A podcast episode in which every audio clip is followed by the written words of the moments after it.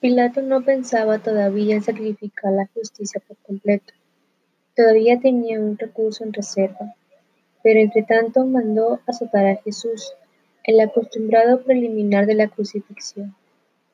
Los soldados se daban gusto en esta obra, le agregaban el insulto a la crueldad. Cuando acabaron de azotarle, le hicieron sentar, pusieron sobre sus hombros un manto de grana en burlesca imitación de la púrpura real, y un pedazo de caña en las manos como cetro, y tejiendo algunas ramas espinosas de una zarza cercana, y dándole la apariencia grosera de una corona, clavaron unos punzantes espinas sobre sus sienes. Entonces pasando por delante de él, cada uno por turno, hincaba la rodilla, mientras al mismo tiempo escupía en su semblante, y tomando de su mano la caña, le hería en la cabeza y en el rostro.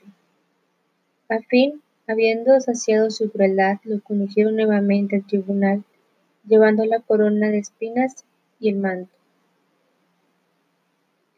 A ver la mofa de los soldados, las multitudes lanzaron gritos y carcajadas incesantes. Pilato, con semblante burlesco, empujó adelante a Jesús, para que la mirada de todos se concentrara en él y exclamó, He aquí el hombre.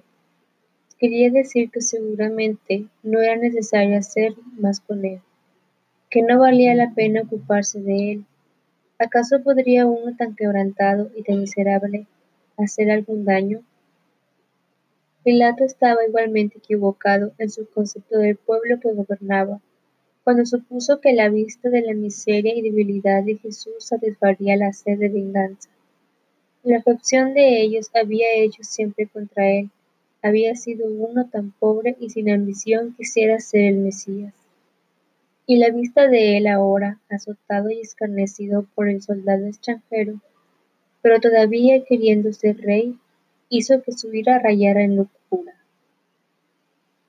Mas ahora que nunca gritaron, crucifícale. Ahora también por fin dejaron escapar la acusación verdadera, la que hacía mucho que tenía lacerando sus corazones y que ya no podían soportar por más tiempo. Nosotros tenemos una ley, gritaron, y según nuestra ley debe morir porque se hizo hijo de Dios. Cuando Pilato oyó decir esto, tuvo más miedo, y entró otra vez en el pretorio y dijo a Jesús, ¿De dónde eres tú? Pero Jesús no le respondió ni una palabra. Pilato no le había escuchado cuando Jesús deseaba explicarle todo. Había ultrajado su propio sentimiento de justicia por la flagelación, y si un hombre vuelve la espalda a Cristo cuando él habla, la hora vendrá en que preguntará y no recibirá respuesta. El orgulloso gobernador estaba sorprendido e irritado a la vez y preguntó, ¿A mí no me hablas? ¿No sabes que tengo potestad para crucificarte y tengo potestad para soltarte? A la que Jesús respondió con la indescriptible dignidad de que la brutal vergüenza de su tortura no le había hecho perder nada. Ninguna potestad tendrás contra mí si no te hubiese dada de arriba. Pilato se había jactado del poder que tenía para hacer lo que quisiera con el prisionero, pero era en realidad muy débil. Volvió de su entrevista privada con la determinación de ponerlo en libertad inmediatamente. Los judíos vieron esta resolución pintada en su semblante, y esto les hizo sacar su última arma, la que tenían en reserva desde el principio. Amenazaron acusarla ante el emperador. Esto fue el significado del alarido con que interrumpieron sus primeras palabras. Si a este sueltas, no eres amigo de César. Esto había estado en la mente tanto de ellos como de Pilato en todo el curso del juicio. Esto era lo que le había hecho estar tan indeciso.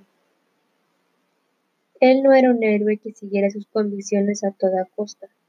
Era enteramente mundano y vio que tenía que entregar a Jesús a la voluntad de ellos. Sin embargo, él era preso, pero no solo de la ira por su completa derrota, sino también de un poderoso temor religioso. Pidiendo agua, se lavó las manos en presencia de la multitud y exclamó, Soy inocente de la sangre de este justo. Se lavó las manos cuando había haberlas usado. El agua no lava tan fácilmente la sangre, pero la turba, en chupo completo, hizo mofa de sus escrúpulos, llenando el aire con sus vociferaciones de su sangre sea sobre nosotros y sobre nuestros hijos. Pilato sintió vivamente el insulto y volviendo contra ellos su enojo, quiso también tener su triunfo. Echó a Jesús delante de modo que todos lo vieron. Comenzó a burlarse de ellos, pretendiendo considerarlo como verdaderamente su rey, y preguntó, ¿A vuestro rey he de sacrificar? Ahora tocó a ellos su turno para sentir el aguijón de la mofa y gritaron, no tenemos más rey que César. ¿Qué confesión en boca de los judíos? Era renunciar a la libertad y a la historia de la nación. Pilato les tomó la palabra y entregó inmediatamente a Jesús para que lo crucificara.